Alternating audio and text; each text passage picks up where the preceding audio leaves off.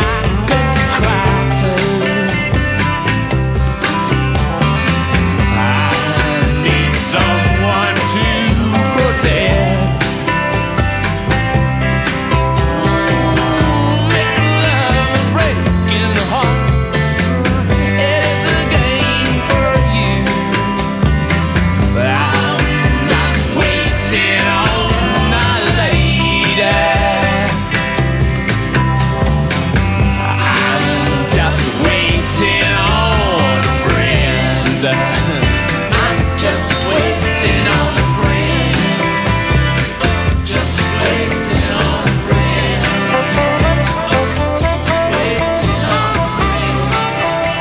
世界上最伟大的摇滚乐队 The Rolling Stones 在一九八一年出版的专辑《Tattoo You》当中最后的一首歌曲，叫做《Waiting on a Friend》。在这首歌曲当中，他们邀请来著名的爵士萨克斯演奏家 Sonny Rollins 参与录音。二零二一年的八月二十四号是这一张经典的摇滚专辑《Tattoo You》发表四十周年，而就在这同一天，滚石乐队的鼓手 Charlie Watts 在伦敦因患癌症去世，终年八十岁。Charlie Watts 在年轻的时候深受爵士乐的影响，他的梦想是成为一名爵士鼓手，而不是成为摇滚明星。他在六十年代第一次到美国的时候，就到纽约传奇的爵士俱乐部 Birdland 去朝圣。他看到的第一个爵士现场就是 Sonny Rollins。下面我们听到的是 Red Hot Chili Peppers 的鼓手 Chad Smith 和 Charlie Watts 的对谈。 Starting out early on, you obviously loved jazz music, and that was is that what brought you to drumming? It was was jazz music, or what brought you to drumming? I suppose uh, Gerry Mulligan and Chico Hamilton, really. But the first record that I really loved, apart from Billy Eckstine, which was my father's area. So Right. I heard them. But the first record that I actually it was my uncle's record. It was uh, Earl Bostic's Flamingo.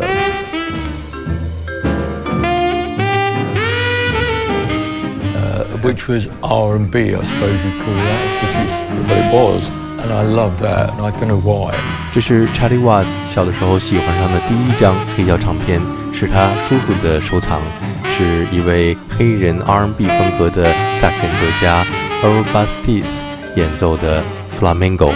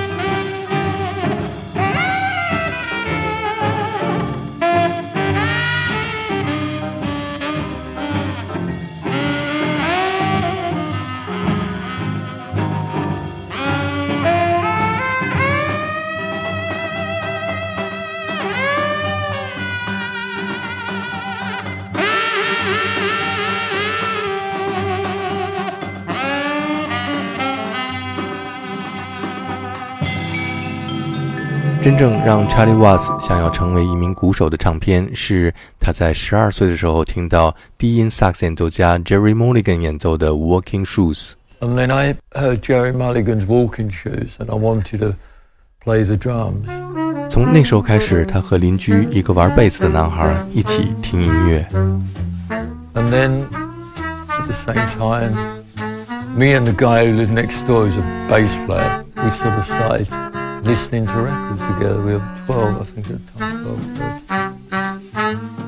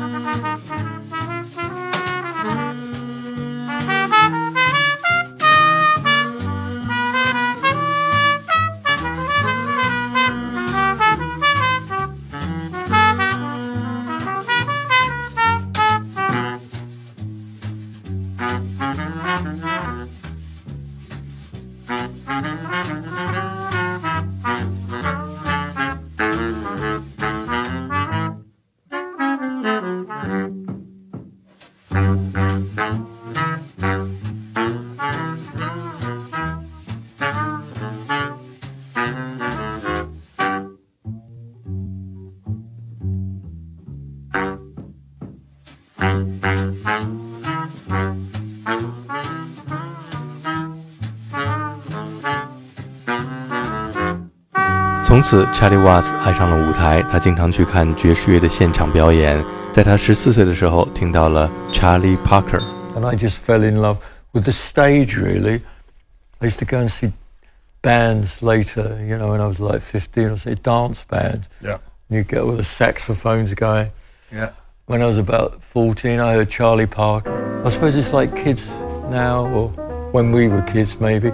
Um, hearing Jimi Hendrix, you suddenly think, what the hell is he playing? But it didn't do that to you at that age. You just thought, wow, that's a great guitar. And I heard Bird, and I thought, that that's fantastic. That's a, I want to be that. I want to do that. Yeah, I want to do that in a club in New York.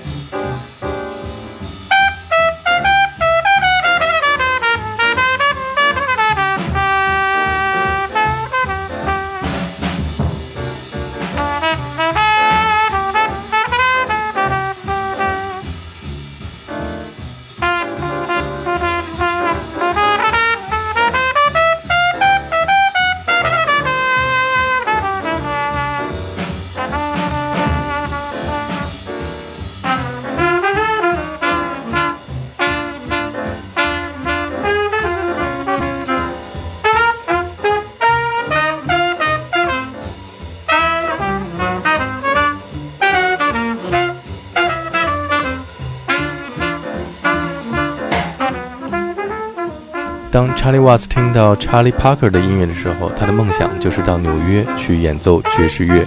从五十年代到六十年代，爵士音乐的风格开始向更加年轻化、可以跳舞的方向转变。比方说像 Louis Jordan 和 Louis Prima 的音乐。 the 50s and 60s and that seemed to be a, a great time for seeing people and there was a big transition you know louis jordan louis prima that all those guys you know dj fontana who's probably plays some of the best what's termed rock and roll you know hound dog and all those things that they're fantastic. It's like a a swing drummer actually when you and you watch him with Elvis he, he's playing doesn't so it was all one thing and in those days you had to learn to play as you well know rumba for the dance and then cha cha cha became famous you had all these things that, that, you whatever was coming yeah, up. yeah. But now, you know, if you need a cha cha cha, you can have sort of uh, Tito Puente on a machine, you know, and you can. Uh, it's the it's the real thing. I don't know. It's, it's kind of different.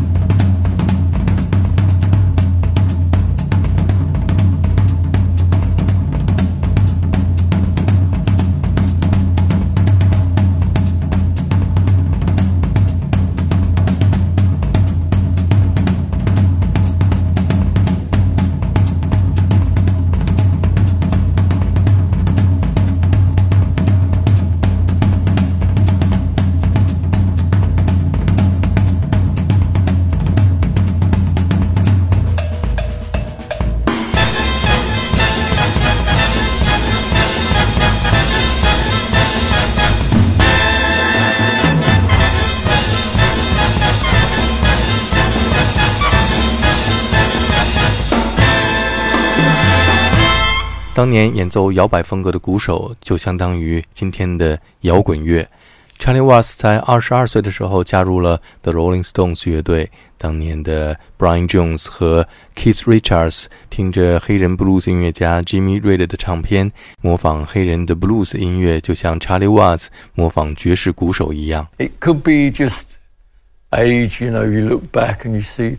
I mean, I learnt to play the blues with uh, Alexis Korner really, mm-hmm.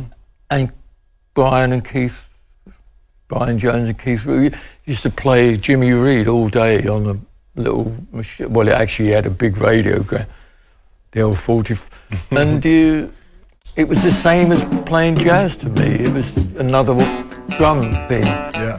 我们来听这一首著名的黑人 blues 音乐家 Jimmy Reed 演奏的 Jimmy Reed Blues。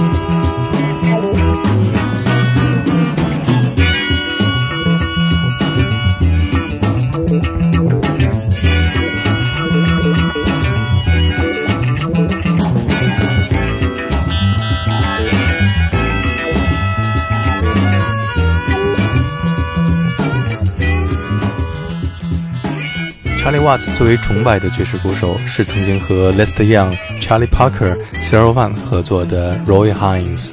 二零一一年，八十六岁高龄的 Roy Hines 参加伦敦爵士节，在伦敦的 Queen Elizabeth Hall 举行他的音乐会。在音乐会开场之前，主持人走上舞台说，下午的时候在后台有人送来了一千朵玫瑰，放在 Roy Hines 的休息室里，卡片上写着 “Love from Charlie Watts”。现场的观众立刻响起了雷鸣般的掌声，既是献给伟大的 Roy Haynes，也是献给这位具有英国绅士风度的摇滚鼓手 Charlie Watts 的。两千年，Charlie Watts 和另外一位著名的鼓手 Jim Keltner 合作录制了一张带有电子和实验风格的专辑。专辑当中的九首作品都是以他们所崇拜的爵士鼓手的名字命名，从 Shelly Manne、Art Blakey、Kenny Clarke、Tony Williams、Roy Haynes、Max Roach 到 Airto、Billy Higgins 和 Elvin Jones。We should have uh, Roy Haynes in it. who's one of the remaining guys from the era that I love. Who Roy Haynes' his legacy is unbelievable. Yeah, he's unbelievable. I mean, as a player, yes, but his discography, the bands he's been in, have been the best. All his, every one of them. Yep. from Lester Young. Yep. I mean, his, his recording Prez. career started with Lester Young. You yes, who is well one of the greatest saxophone players ever. Yeah. The next thing was Charlie Parker, Right, and he's playing on some of the iconic, you know, St Nick's and all those. And then, you know, from the, uh, Stan Getz, the one with Gary Burton. You know, I mean, it's, it- it's amazing. yeah. 我们下面就来听在这张专辑当中，他们以 Roy Haynes 的名字命名的作品。Absolutely amazing.